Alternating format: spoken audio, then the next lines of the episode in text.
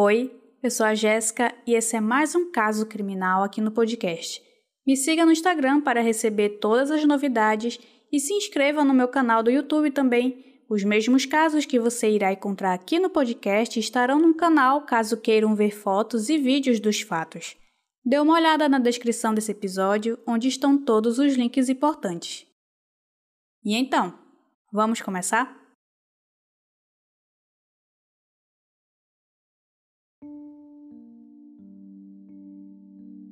Liana Warner era uma garotinha extrovertida, destemida e cheia de energia, como a maioria das crianças.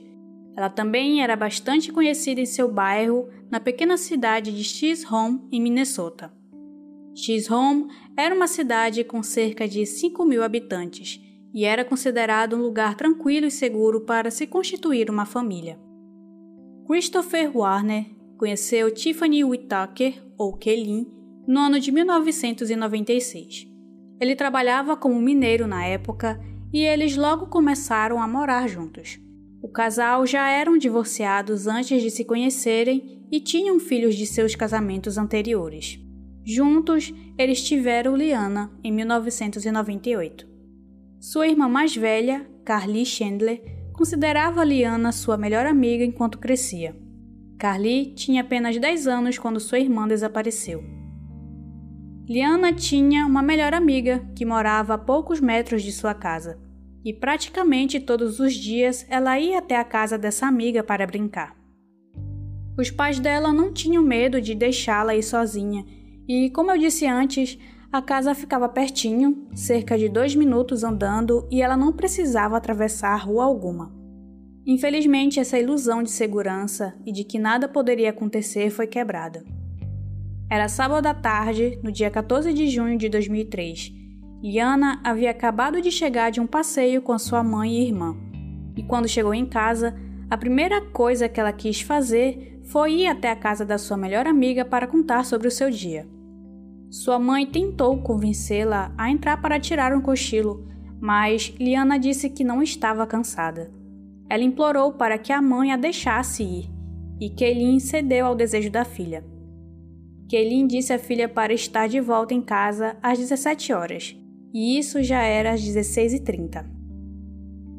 Kelin se ocupou com os afazeres domésticos e, quando se deu conta, já se passavam das 5 e meia, e foi então que ela percebeu que Liana ainda não havia voltado.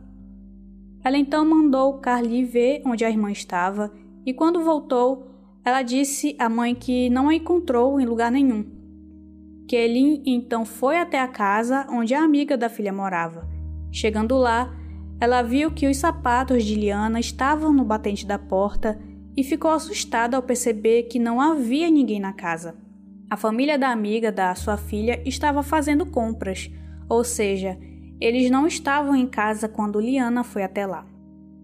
Kaylin ficou transtornada e começou a procurar a filha em toda a vizinhança. Ninguém sabia onde a garotinha estava.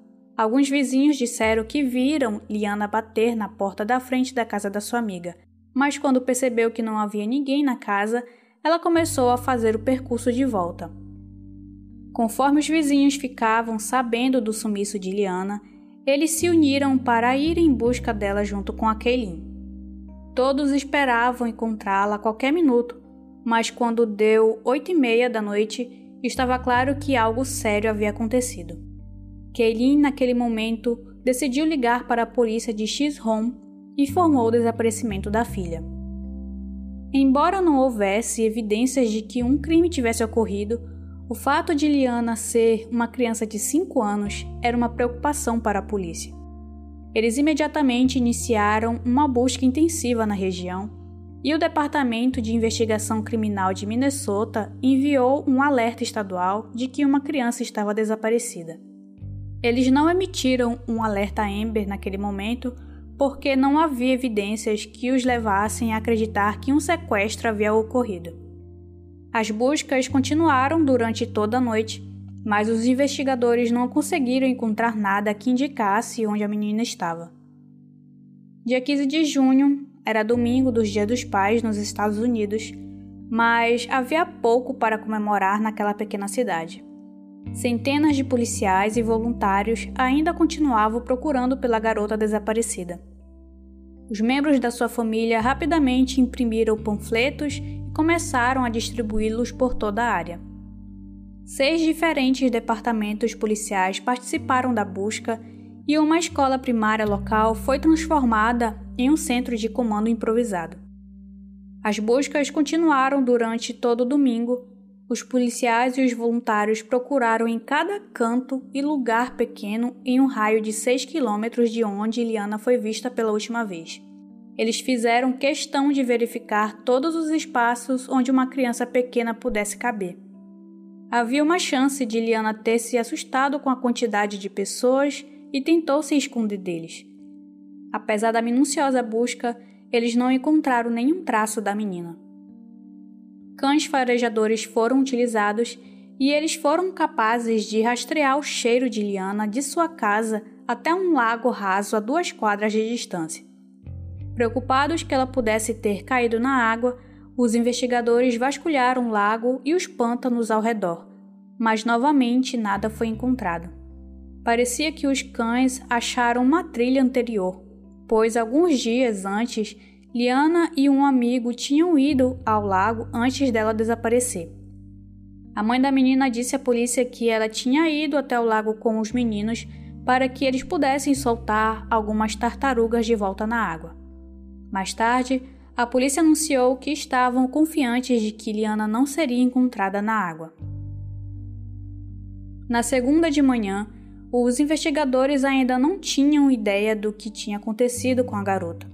Os detetives tinham ido de porta em porta no bairro, entrevistaram moradores, ninguém tinha visto ou ouvido nada que os levasse a acreditar que a criança havia sido sequestrada, e a polícia não tinha cena de crime para investigar.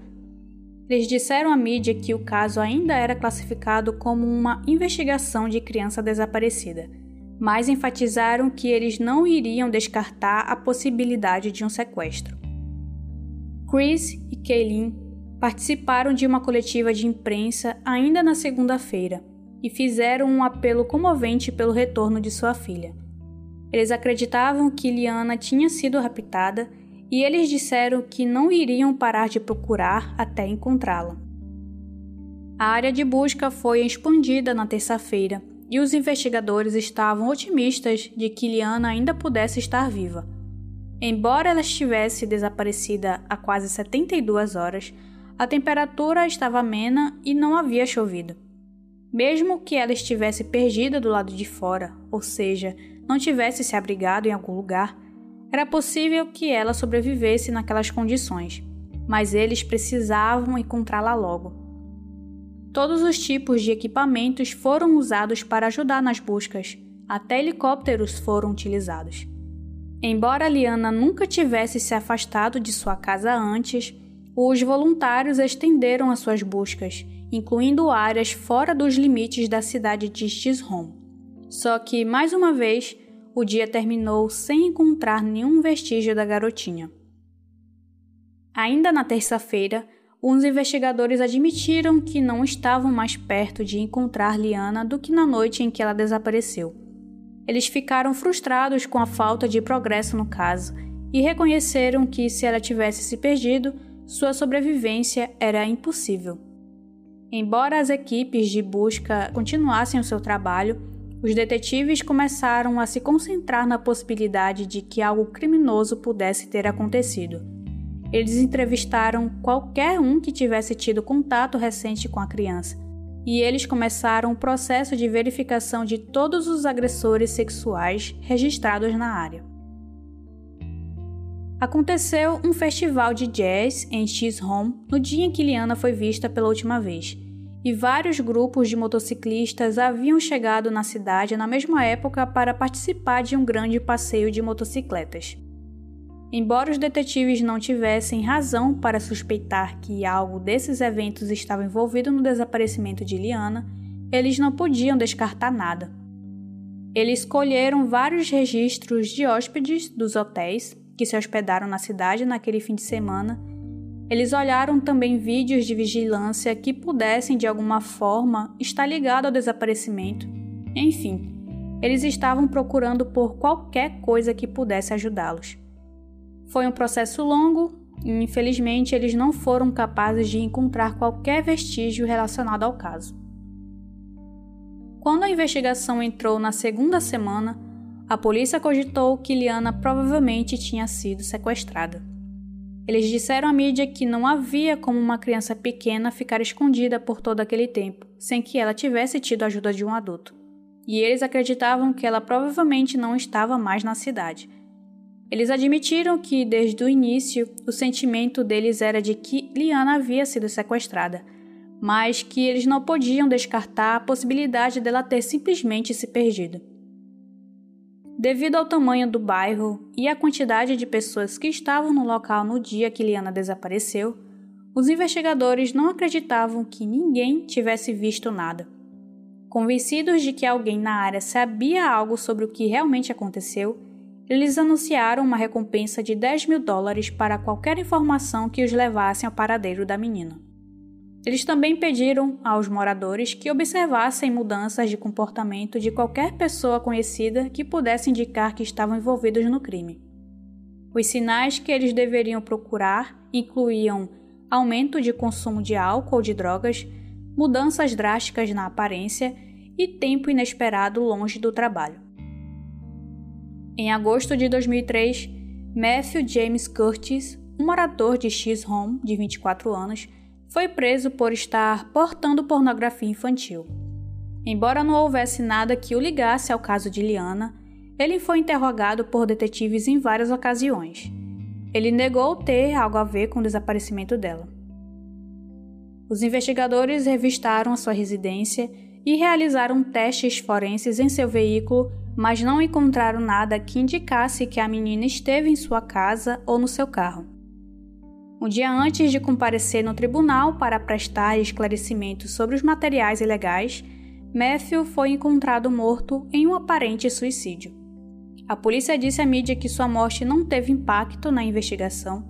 Ele tinha sido já descartado como suspeito depois que a polícia recebeu os resultados dos testes forenses. Eles não acreditam que o suicídio dele teve algo a ver com o desaparecimento de Liana. Nos primeiros 50 dias da investigação, a polícia investigou 1.300 dicas que não se desenvolveram em pistas sólidas. Oficiais experientes disseram que nunca tinham visto um caso com tão pouca ou quase nada de material para investigar. Era como se Liana tivesse simplesmente evaporado. Eles tinham entrevistado exaustivamente todos os membros de sua família, vizinhos e amigos eles não encontraram nada que ligasse alguém ao desaparecimento dela, o que os levou a acreditar que Liana tinha sido sequestrada por um estranho. Sequestros cometidos por estranhos raramente acontecem. Eles são difíceis de investigar e, para resolver, geralmente requer que uma pessoa com as informações sobre o crime vá até a polícia para dizer o que sabe. Tendo isso em mente, a polícia novamente fez um pedido público de ajuda. Várias pessoas se apresentaram no início da investigação para relatar ter visto veículos estranhos na área no dia em que Liana desapareceu. A polícia investigou todos os relatórios, mas não conseguiu ligar nenhum à garota desaparecida. Como eu disse antes, havia acontecido vários eventos na cidade na época e os carros estranhos provavelmente era de alguém que participou desses eventos. Chris e Kaylin suspeitaram desde o início que Liana havia sido sequestrada, mas ter a polícia confirmando seus piores medos ainda era um choque. Eles sabiam que recuperar com vida a vítima de um sequestro assim era raro, mas eles estavam confiantes pelo fato de que o corpo de Liana não tinha sido encontrado, e eles continuaram esperando que ela fosse encontrada viva. Nas primeiras horas de desaparecimento, Houve algumas pessoas que criticaram Kaylin por ela não ter chamado a polícia imediatamente. Ela só alertou as autoridades depois de três horas. Kaylin defendeu suas ações naquele dia. Como a maioria dos moradores de X-Home, ela sempre teve uma ilusão de segurança que é comum em pessoas que estão isoladas do perigo. O crime era visto como um problema de cidade grande, não algo que pudesse acontecer nas ruas de seu bairro. Liana tinha tantos amigos que Kelly pensou que a sua filha pudesse ter ido para a casa de qualquer um deles. Quando ela percebeu que Liana estava realmente desaparecida, horas já tinham se passado. Mesmo depois de chamar a polícia, ela teve dificuldade em acreditar que a sua filha tinha realmente sumido. Chris e Kelly fizeram outro apelo público no aniversário de um ano de desaparecimento de Liana. Eles acreditavam que ela ainda estava viva e esperavam que a pessoa que a tivesse levado pudesse sentir remorso pelo que ele tinha feito e finalmente pudesse levá-la para casa ou que pelo menos os contatasse para que eles soubessem que ela estava bem. Eles notaram que o desaparecimento tinha sido devastador para eles e para toda a família. Chris, que era bombeiro na época em que a filha desapareceu, teve que tirar uma licença de seis meses para ajudar nas buscas e ele disse que tinha dias que achava difícil sair da cama. Ele sentiu uma enorme culpa por não ter sido capaz de proteger a sua garotinha. Voluntários continuaram a realizar buscas esporádicas por toda a área de X-Home, mas eles não tiveram sorte. Quando a temporada de caça aos servos começou, os caçadores foram convidados a ficar de olho em qualquer coisa comum na floresta profunda. Eles também não conseguiram encontrar nada. Ninguém queria admitir, mas estava claro que o caso de Liana estava começando a cair no limbo de casos frios. Embora o desaparecimento dela tenha sido notícia de primeira página da cidade de X-Home, o caso não conseguiu atrair a atenção da mídia nacional. Em um esforço para divulgar o caso, os pais de Liana apareceram em um programa chamado Marie em 2006. Eles mencionaram na entrevista que Liana estava agindo um pouco estranha nas semanas que antecederam seu desaparecimento. Um dia, quando ela voltou para casa depois de brincar com alguns amigos, ela estava carregando uma maleta. Dentro dessa mala havia várias bonecas Barbie e roupas de boneca. Nenhum daqueles itens havia sido comprados por seus pais. Quando eles perguntaram à filha de onde os brinquedos tinham vindo, ela disse que havia ganhado de uma velhinha. Os pais passaram essa informação para a polícia na época depois que ela desapareceu, mas as autoridades não acreditavam que os itens tinham alguma ligação com o caso. Em uma certa manhã, cerca de duas semanas antes de desaparecer, Liana não estava em sua cama quando a sua mãe entrou para acordá-la. A Kelly encontrou a filha dormindo no chão do armário. Liana disse aos pais que havia monstros do lado de fora da janela do seu quarto e que ela estava se escondendo deles. Os pais dela verificaram o lado de fora para ver se havia alguma pegada próximo da janela, mas nada parecia ter sido mexido. Uma semana antes de desaparecer, Liana fez um comentário que perturbou seus pais. Ela tinha guardado algumas de suas coisas em uma pequena mala e então anunciou que queria ir morar com a sua nova família. Sem saber do que ela estava falando, eles lhe perguntaram sobre essa nova família, mas Liana não falou mais detalhes e não comentou o assunto novamente. A polícia estava ciente desses incidentes estranhos, mas era difícil dizer se eles estavam relacionados ao seu desaparecimento ou se era apenas pensamentos aleatórios de uma mente de uma menina de 5 anos. Eles foram incapazes de chegar a qualquer evidência de que alguém estava dando presentes a ela em uma tentativa de prepará-la de alguma forma, e finalmente concluíram que era improvável. Liana está desaparecida há mais de 18 anos e os investigadores ainda não fazem ideia do que aconteceu com ela. Eles acreditam que há pessoas que podem ter visto ou ouvido alguma coisa e que só elas podem lhes fornecer as informações que precisam para finalmente resolver este caso. Chris e Kaylin nunca pararam de procurar sua filha. Liana Warner tinha 5 anos quando desapareceu em 2003. Ela tem olhos e cabelos castanhos escuros e no momento do seu desaparecimento ela tinha cerca de 90 centímetros de altura e pesava mais ou menos 22 quilos. Ela tem uma covinha na parte de trás do seu ombro esquerdo e uma verruga acima do seu tornozelo esquerdo. Ela foi vista pela última vez usando um vestido jeans azul sem mangas com um cinto na cintura, calcinha laranja e um brinco de conta vermelha em forma de flor. As suas duas orelhas são furadas, mas ela só estava usando um brinco na orelha direita no dia que desapareceu. Ela não estava usando sapatos ou meias. Obrigada a você que ficou até o final desse episódio e te peço para compartilhar o link desse episódio para pessoas que você saiba que gostam desse tipo de conteúdo. Assim você estará ajudando na divulgação e ajudando no nosso trabalho. É isso, um beijo e até o próximo episódio.